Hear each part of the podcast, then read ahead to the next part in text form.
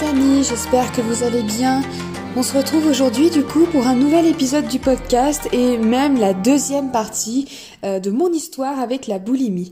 Je vous ai dit du coup la semaine dernière que j'avais décidé de republier, euh, enfin de publier ici euh, sous format podcast les trois premiers épisodes qui sont sortis sur ma chaîne YouTube dans lesquels je retrace un petit peu mon histoire avec la boulimie.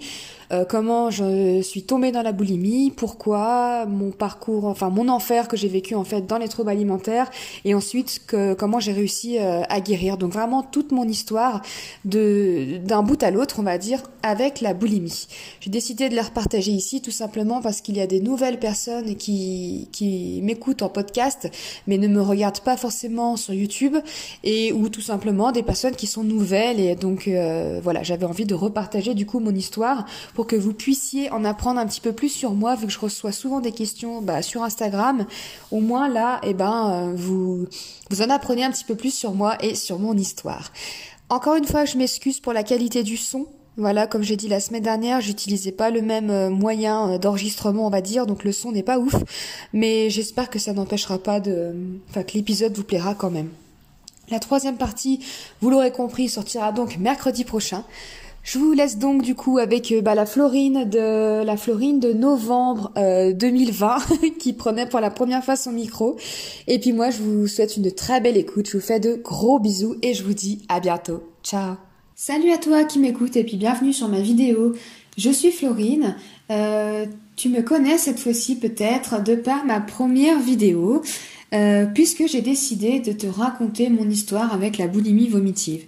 Donc dans la première partie de ma vidéo, qui était assez longue, hein, euh, je te mettrai en barre d'infos du coup le, lien pour cette vidéo, je racontais comment j'ai mis les pieds dans ce TCA et euh, je m'étais arrêtée au point, on va dire le, plus profond de ma, voilà, vraiment le point le, plus profond de, ma descente aux enfers de par la boulimie. Donc voilà, alors je t'invite à écouter la première partie avant de continuer sur celle-ci, bien sûr. Donc voilà, pour reprendre où j'en étais, euh, j'en étais, voilà justement, où j'avais emménagé avec mon copain. Et où je pensais que cet emménagement avec lui finalement allait m'aider et euh, bah, m'aiderait à guérir puisque je n'habiterais plus seule de nouveau. Donc puisque quand j'étais avec mes parents finalement ça, ça m'avait un petit peu calmé, on va dire, de, de, de savoir que, qu'ils étaient là je me suis dit là, ça sera peut-être pareil avec lui. Et finalement, pas du tout. Ça a continué sur la même lancée. Euh, j'ai même continué de, toujours un peu descendre, hein, de, continuer de descendre encore et encore. On n'avait pas les mêmes horaires puisque lui travaillait de toute façon du lundi au vendredi et moi étant à l'époque esthéticienne, donc dans le commerce, euh, j'avais un emploi du temps euh, très irrégulier, très varié, avec parfois des grandes pauses le midi, à commencer plus tard le matin, terminer plus tôt l'après-midi, à avoir un jour de repos dans la semaine. Enfin bref, pas du du coup, ça me laissait beaucoup de temps, on va dire, toute seule. Et donc, je passais forcément tout ce temps libre euh, à faire mes crises. À faire mes crises, alors à la fois planifiées, oui et non. Enfin, je veux dire, des fois, je rentrais du boulot et d'un seul coup, je sentais que cette sensation dont je parlais dans la première vidéo me prenait à la gorge. Et du coup, je m'arrêtais à une boulangerie ou autre, je faisais le plein, hein, et puis j'allais euh, bah, m'envoyer tout ça une fois rentrée en fait. Et je vomissais. Et donc c'était ça, ça continuait toujours hein, les crises euh, euh, multiples qui s'enchaînaient hein, plusieurs d'affilée etc donc voilà. Je le faisais même quand il y avait mon, copain. Pourtant c'était pas une maison comme chez mes parents. Là c'était un, un, un plus petit appartement. C'était un appartement mais je continuais de le faire euh, le soir, par exemple, si on regardait euh, la télé, si on regardait un film, que lui allait se coucher, je faisais exprès, même si j'étais fatiguée, d'attendre qu'il aille se coucher, de vérifier. Alors, il s'endort très très vite. Hein. C'est vrai que j'ai un, copain qui s'endort euh, très très vite, et donc du coup, c'était très pratique. Dès que j'entendais sa respiration à travers la porte, qui dormait, voilà, moi j'allais, j'en profitais pour faire ma crise et pour aller vomir. Ou alors, si on se couchait en même temps, une fois qu'il dormait, que j'étais sûre qu'il dormait bien, je me relevais pour aller vomir. bref, je le faisais vraiment sous son nez, mais ma foi, je lui en veux pas, c'est tout à fait normal de ne pas s'en rendre compte. Euh, donc je faisais ça. Je, voilà, je rebondis là-dessus parce que en fait, des personnes peuvent se dire après, mais j'ai rien vu. D'ailleurs, c'est les personnes qui qui après étaient au courant hein, m'ont dit mais j'ai rien vu, je m'en suis jamais rendu compte. Mais en même temps, même des personnes comme euh, bah, mon conjoint justement qui vivaient avec moi, où c'était sous son nez, ou des amis, hein, parce que je l'ai fait bien sûr quand des amis venaient manger chez nous. Genre, on, aimait bien, par exemple, le, samedi, enfin le dimanche soir, je, sais plus, bref, on s'en fiche, mais euh, manger euh, un fast-food devant un film à plusieurs, hein, parce qu'on était une bande d'amis très, on est une bande d'amis très soudée, et euh, on faisait ça du coup très régulièrement.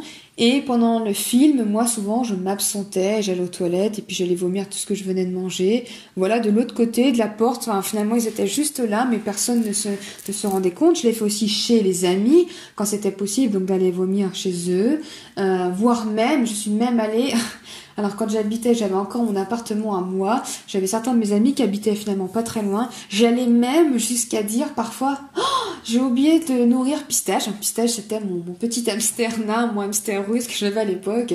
Oh, j'ai oublié de nourrir, il faut à tout prix que je rentre vite fait euh, la nourrir. Et je rentrais en fait pour vomir, hein, tout simplement. Et maintenant, à l'heure d'aujourd'hui, je me dis, mais, mais comment, comment les gens pouvaient, je rigole, mais c'est pas drôle, hein, mais comment les gens pouvaient gober des, des trucs aussi bêtes et aussi gros, mais quand on n'a pas idée de, ça ou de ce que peut vivre la personne en face, on va pas chercher forcément à se dire euh, ça cache quelque chose. Donc c'est tout à fait normal de pas s'en rendre compte, à savoir que de toute façon, quand on a un trouble du comportement alimentaire, alors moi je parle pour la boulimie hein, parce que je ne connais pas euh, l'anorexie ou autre, mais on devient vraiment, euh, on excelle en la matière en termes de, mensonges, de manipulation, de, de stratagèmes pour pouvoir vomir. De toute façon, moi, je savais combien de temps j'avais pour vomir une fois que j'avais mangé. Je savais combien de temps la, nourriture restait dans mon estomac. Et donc, je calculais très bien dans ma tête euh, combien de temps il me restait, en fait, pour aller éliminer tout ça au plus vite. Et donc, j'élaborais des stratégies. Des fois, je le faisais même à l'avance parce que je me disais, si jamais j'arrive pas à me contrôler, voilà, j'ai telle ou telle porte de sortie pour pouvoir euh, éliminer ce que j'ai mangé. Donc euh, c'était vraiment, de toute façon, c'était, euh, dire, ma tête, c'était vraiment un champ de bataille. Et quand on est dans la boulimie, je pense qu'on est toutes dans le même cas. Quand on est enfoncé en plus, comme, euh, comme je l'ai été et comme beaucoup le sont à ce niveau-là, notre vie ne tourne plus qu'autour de la bouffe c'est tu te réveilles et tu penses à la bouffe, tu vis toute ta journée en pensant à la bouffe, tu te couches en pensant à la bouffe, c'est il n'y a plus que ça dans ton esprit. Comment je vais faire pour m'empêcher de manger, hein, puisque je voulais à tout prix contrôler, mon but n'était pas de continuer de faire des crises, mon but c'était d'arrêter de faire des crises. Mais pour ça, pour moi, je pensais qu'il fallait euh, bah, que j'arrête de, de, comment dire, qu'il fallait que je me contrôle et que je reprenne le contrôle sur moi. Qu'il fallait que je prenne le contrôle sur moi. Donc du coup, euh, c'est vrai que tu es dans un état d'esprit, tu penses qu'à ça, tu planifies. Et voilà, je me disais comment je peux faire pour euh, ne pas euh, craquer? Il faut que j'évite du coup toutes les sources, toutes les sources de craquage.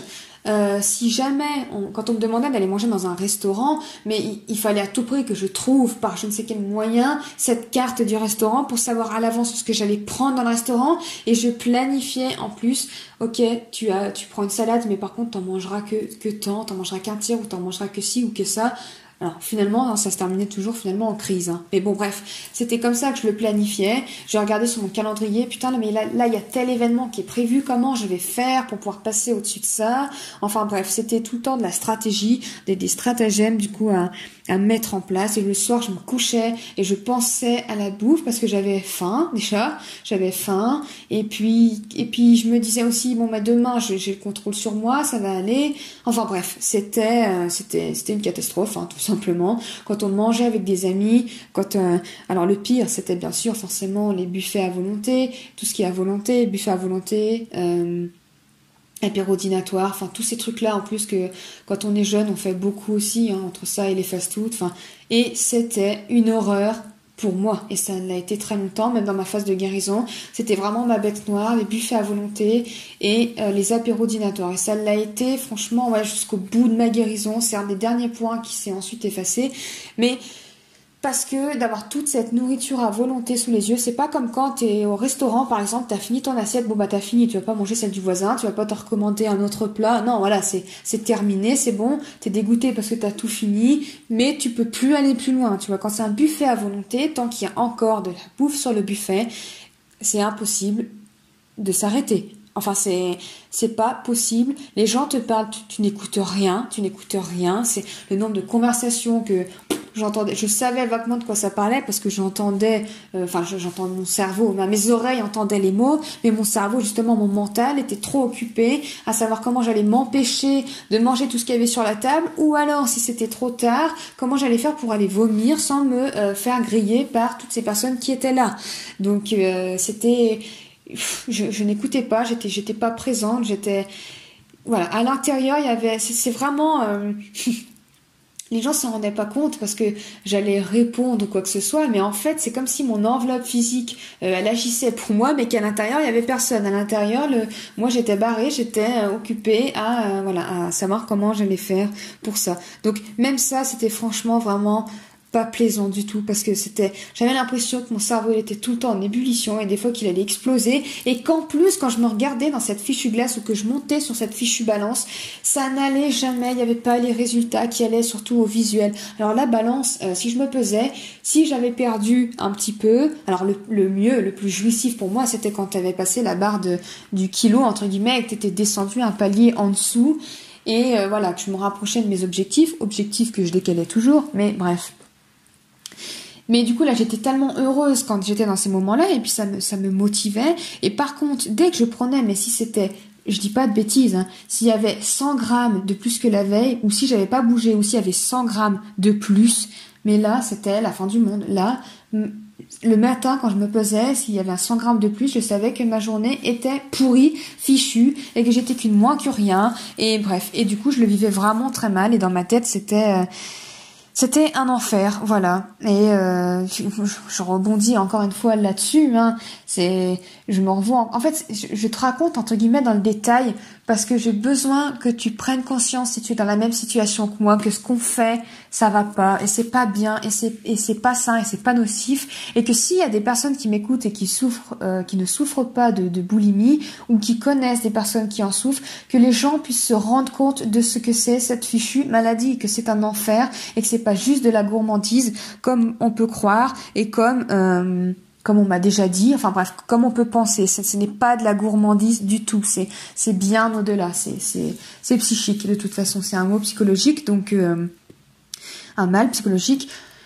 Donc bref, je te raconte tout ça pour vraiment voilà que tu prennes conscience, mais je sais que le matin, donc je me rappelle, je me levais et avant de me peser, alors je me pesais pas comme ça, hein, c'était pas juste se peser à jeun, c'est j'allais aux toilettes, j'essayais d'éliminer tout ce que je peux, donc quand je te dis tout ce que je peux, je ne te fais pas de dessin, hein, mais voilà, j'essayais de tout sortir à ce niveau-là, euh, liquide et autres, pour que euh, s'il y a déjà ça de moins dans mon corps, que ça ne pèse pas sur la balance, je me mettais donc forcément entièrement nue, je retirais si j'avais petit bracelet ou autre, je le retirais. Bien, ça n'aura pas changé grand chose, mais je le retirais. Je me brossais les cheveux, mais voilà, pour te dire à quel point je me les brossais, brossais, brossais, brossais, jusqu'à ce qu'il n'y ait plus de cheveux sur ma brosse, pour être sûr que voilà, même mes cheveux, entre guillemets, morts qui étaient sur ma tête, n'aillent pas euh, peser en plus sur la balance. Voilà, je voulais vraiment être le plus nu possible.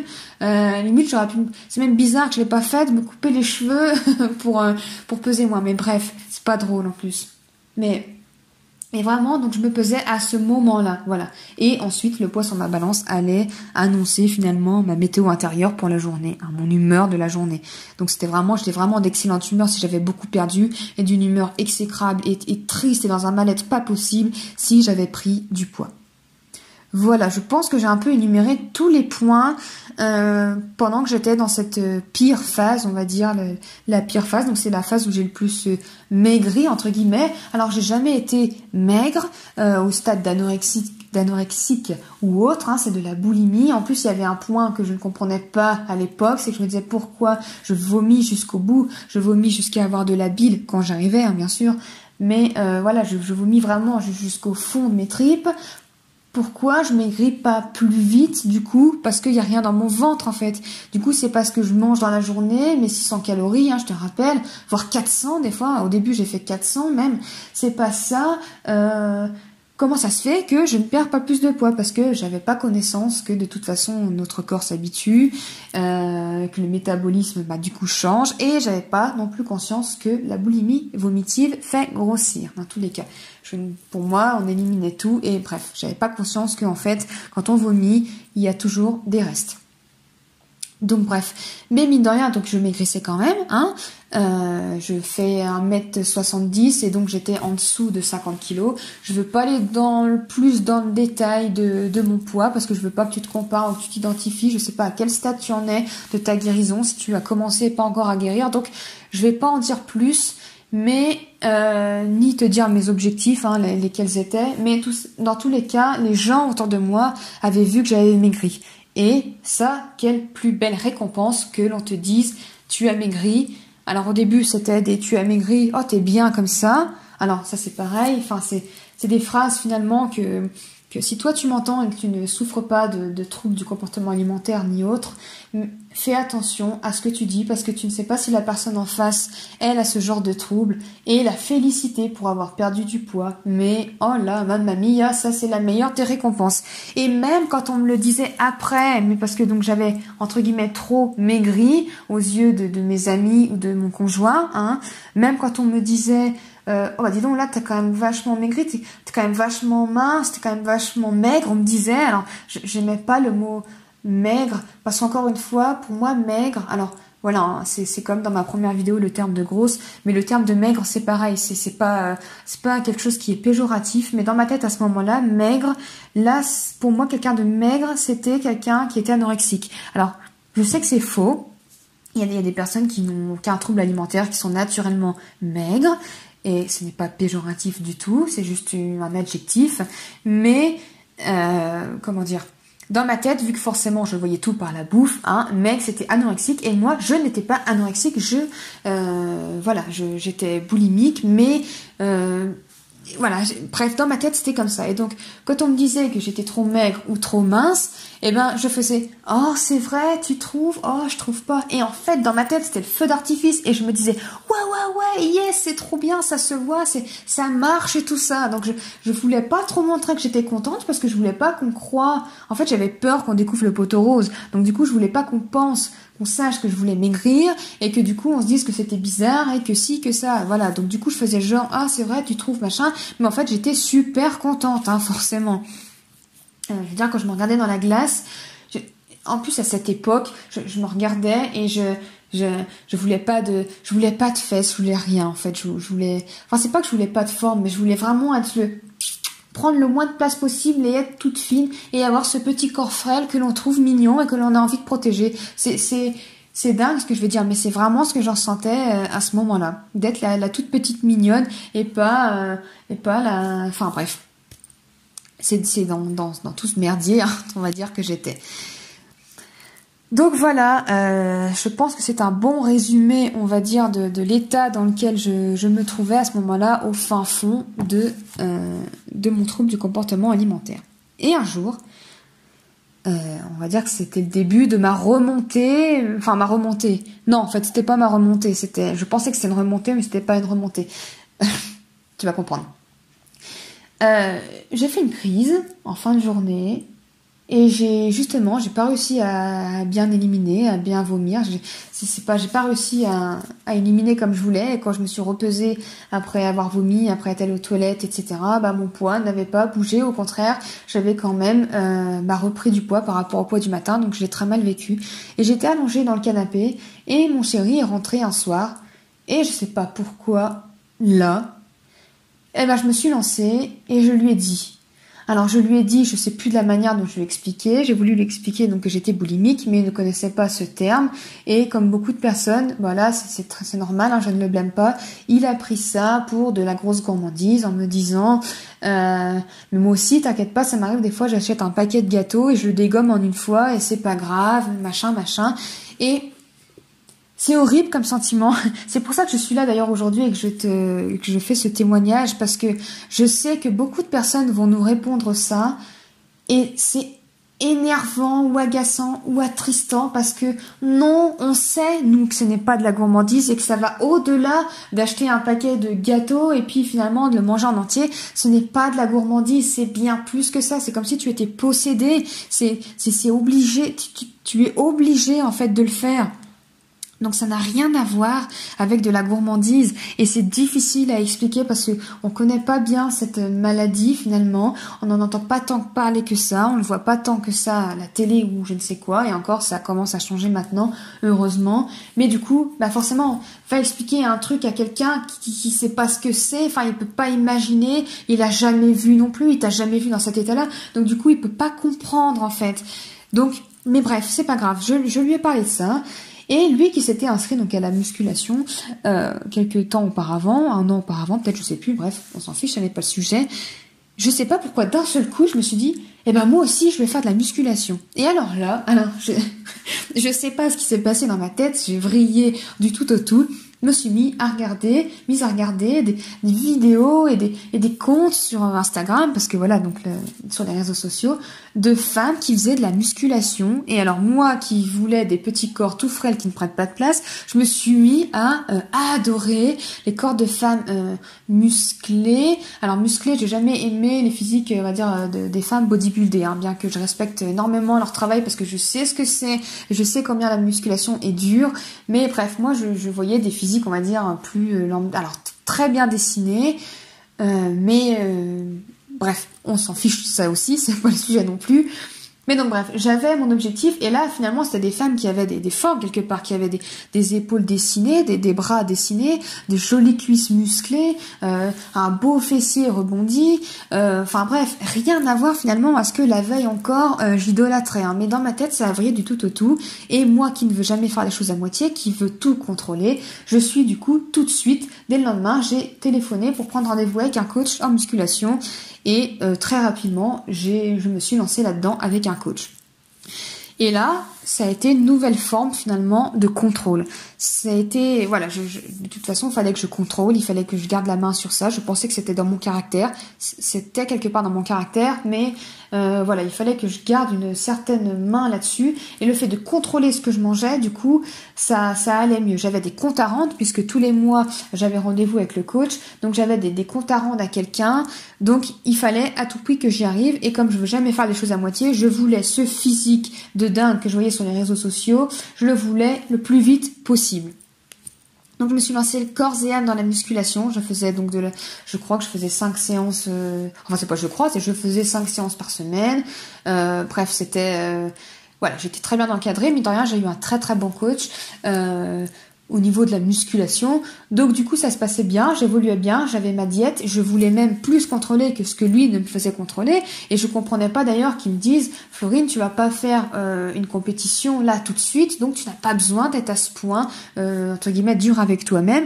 Et moi, dans ma tête, je me disais, mais mais pourquoi il me dit ça? Moi, je veux être au top du top. C'est soit je le fais, soit je le fais pas. Donc, si je veux contrôler à 100%, donc du coup, je ne faisais plus d'écart. Euh, je contrôlais au grain de riz près, c'est-à-dire quand je pesais euh, mes aliments, euh, s'il y avait, tu vois, si j'avais 3 à 50 grammes, s'il y avait 51 grammes, hop, hop, hop, hop, hop, fallait que je retire le gramme en trop. Enfin bref, c'était vraiment calculé au millimètre près, rien ne dérogeait à la règle. Si je me faisais une salade, eh ben que j'avais mon taux de protéines, une salade composée, mon taux de protéines, je calculais tout. Alors je faisais les ratios, c'était une autre forme de de, de, de bordel psychologique, hein, parce que du coup je calculais tout. Si je mettais des œufs du, poisson, du jambon, ou j'en sais rien, du thon ou quoi que ce soit, euh, ce que je mettais dans ma salade, je prenais chaque aliment, je regardais euh, finalement comment dire, sa composition, euh, ses valeurs nutritionnelles. Je faisais des prorata, tac, tac, tac, pour arriver à tant de protéines, à tant de glucides, à tant de lipides. Enfin bref, c'était un merdier monstre parce que je détaillais chaque aliment et si, enfin c'est c'est dingue, mais si j'avais genre si je je m'en rappelle plus. Hein, franchement, ça fait longtemps que j'ai arrêté, enfin longtemps fait longtemps que j'ai arrêté ça, donc du coup je ne sais plus exactement ce que j'avais besoin en termes d'apport, mais on va dire que s'il me fallait 20 grammes de lipides, donc de lipides, hein, c'est 20 grammes de lipides n'est pas 20 grammes de poisson par exemple, hein. euh, c'est 20 grammes de lipides. Et bah du coup tout ce que je mettais dans l'assiette, je détaillais tous les lipides de ce truc. Par exemple, et eh ben euh, mon surimi, hein, donc enfin je mangeais de la viande et tout ça à l'époque, donc mon surimi, mon jambon, mon machin, je détaillais tout et j'additionnais après toutes les valeurs pour arriver à mon quota. Enfin bref, quand j'y pense, je me dis mais mais je sais même pas comment j'ai réussi à faire ça. Enfin bref, j'ai fait ça, euh, on va dire, de manière hardcore pendant un an un an complet et à me priver et à, ne, à, emmener mes gamelles à toute euh, à tout type de bref à toute réunion entre guillemets avec les amis ou quoi que ce soit euh, ça n'a pas forcément été facile parce que certaines personnes jugeaient quelque part ce que je faisais, alors que moi je me disais ça m'apporte du bien. Merde, qu'on me laisse dans mon délire. Si je veux manger, si je veux pas manger ci ou ça, euh, c'est mon choix. Donc je contrôlais tout. Même à un anniversaire, à, des anniversaires, je contrôlais. Je sais même qu'à mon propre anniversaire, j'ai contrôlé euh, ma part de gâteau d'anniversaire. Et il y a un autre anniversaire de famille que, que j'ai fait, je ne sais plus lequel c'était. Je n'ai même pas mangé de gâteau. Enfin bref, c'est limite un affront. En France, en plus, on est beaucoup sur les traditions et tout ça, et c'est limite. Euh, maintenant, je, bref, je pourrais plus le faire. En fait, je me dirais même, mais je suis à ton anniversaire, bien sûr que je mange du gâteau et fais-moi péter une deuxième part, quoi. Mais bon, bref, à cette époque-là, c'était ça. Et donc pendant un an, je me suis privée. Et à la fin de cette première année, euh, ça devenait compliqué, très compliqué, parce que j'avais vraiment envie de craquer. Alors, il faut en plus euh, se dire que à ce moment-là, euh, pendant toute cette année, je n'ai pas fait de, crise, je n'ai même pas eu de compulsion. Mon cerveau était tellement occupé et omnibulé par mon objectif physique que euh, j'avais même pas de compulsion et en plus je ne faisais pas de crise. Alors je me disais c'est génial, la musculation m'a sauvé, j'ai trouvé ce qu'il fallait pour me guérir de ma boulimie, je suis guérie. Faux, faux, faux et archi faux. Le simple fait, en fait, je faisais plus de crise de boulimie. Alors, je vais t'expliquer un petit peu mon schéma euh, tordu, que peut-être euh, peut-être quelqu'un qui est passé par là se reconnaîtra aussi là-dedans. Mais en fait, je me disais, j'avais pris conscience que quand on vomissait, donc on n'éliminait pas forcément tout, et c'est pour ça qu'on ne maigrissait pas non plus forcément euh, à fond les ballons, hein. Désolée pour cette expression qui sort de, de Mathusalem, mais bref. Euh, celle-ci aussi d'ailleurs, je me perds. Et donc euh, voilà, j'avais compris que euh, comment que la boulimie faisait grossir. Donc du coup, je voulais pas faire de crise. D'une parce que je ne voulais pas qu'il y ait de reste, et puis je savais très bien que si je faisais une crise, j'allais pas faire une crise sur sur mon riz, mon poisson et mes pommes de terre vapeur. Hein. sur mon brocoli, c'est pas ce dont tu as envie quand quand tu as possibilité d'acheter autre chose et d'avoir autre chose. C'est pas sur quoi tu te jettes pour faire une crise. Donc j'avais pris... Euh... Mince, je me suis perdue, excuse-moi, je, me suis perdue dans mon, esprit, je pensais à autre chose en, parallèle à ce que j'allais dire après. Donc, du coup, je ne faisais plus de crise, donc de part pour ça, parce que je voulais pas qu'il y ait de reste mauvais qui soit nocif à mon évolution, qui puisse être un frein à mon évolution. Et autre chose, je savais aussi, vu que je mangeais donc toutes les trois heures, puisque c'est ce que j'avais appris avec la musculation, je connaissais aussi le temps euh, que la nourriture euh, mettait à être digérée, donc je, savais finalement au bout de combien de temps tu pouvais, euh, comment, comment te dire de façon française, je savais, comment dire, au bout de combien de temps après avoir mangé, quand je vomissais, je pouvais encore ressortir ce que j'avais mangé? C'est pas français, mais je pense que tu m'as compris du coup ce que je voulais te dire. Et du coup, je me disais, je peux pas faire une crise parce que si je fais une crise, euh, je vais vomir, mais je risque de vomir aussi finalement ce que j'ai mangé il y a euh, tant de temps. Et ça, mon corps en a besoin pour pouvoir se développer et pour que j'ai mes muscles. Donc finalement, c'est ça qui m'a maintenu pendant un an de pas faire de crise. Donc voilà. Et puis, euh, au bout d'un an, je savais que, l'été qui arrivait, on allait partir en vacances avec toute ma super bande de copains, d'amis. Euh, donc toujours cette même bande d'amis dont je te parle dans la première vidéo, où on est très soudés. Et donc là, c'était les vacances du siècle. On allait partir pendant... Euh, alors moi, je partais trois semaines. Certains rentraient plus tôt, mais bref, moi, j'étais dans ceux qui restaient trois semaines en vacances. Si je dis pas de bêtises. Ouais, c'est ça, trois semaines de vacances.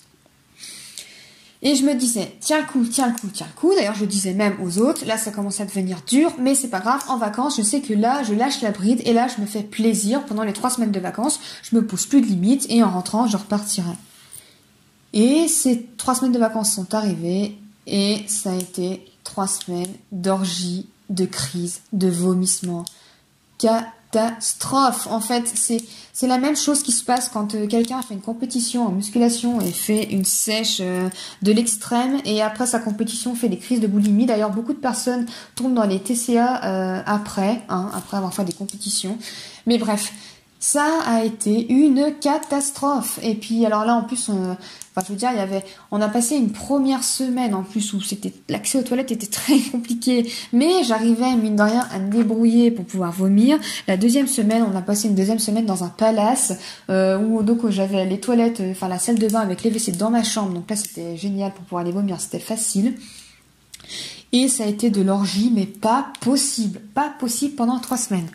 Je suis rentrée de vacances, horreur malheur, mon coach et tout euh, va faire marquer ah ouais c'est vrai que t'es un petit peu forci hein. Ah bah laisse tomber dans ma tête moi euh, fragile quand même à ce niveau-là de toute façon et ma peur, ma phobie de grossir. Oh là là, ça a été une catastrophe et je n'ai plus jamais réussi à, à, redevenir stricte comme je l'avais été cette année-là. Et suite à ça, s'en est suivi pendant plusieurs années euh, euh, je sais même plus, je t'ai pas dit à peu près dans les âges où j'en étais, mais euh, pendant trois ans, enfin je sais plus. Aujourd'hui j'ai 28 ans. Euh, j'ai commencé mon processus de guérison, on va dire à 27 ans. Ouais, c'est ça, pour euh, voilà, 27 ans. Et donc jusqu'à mes 27 ans, donc après, depuis ces vacances, donc c'était 3 ou 4 ans, je sais plus, finalement j'ai repris du poids, j'ai repris tout ce que j'avais perdu, enfin tout ce que j'avais perdu. J'ai repris beaucoup de poids entre guillemets et je n'ai plus réussi à le perdre. Je ne savais plus quoi faire parce que j'arrivais plus finalement à être aussi strict aussi stricte que je l'avais été. Et j'avais beau essayer de contrôler par tous les moyens. En plus après est venue cette mode du cheat meal. Donc un cheat meal par semaine et nanani nanana. Et au final je me suis perdue dans tout ça et ça a été une catastrophe. Et je refaisais du coup bah, des crises hein. oh, bah alors là à gogo hein, ça n'arrêtait plus.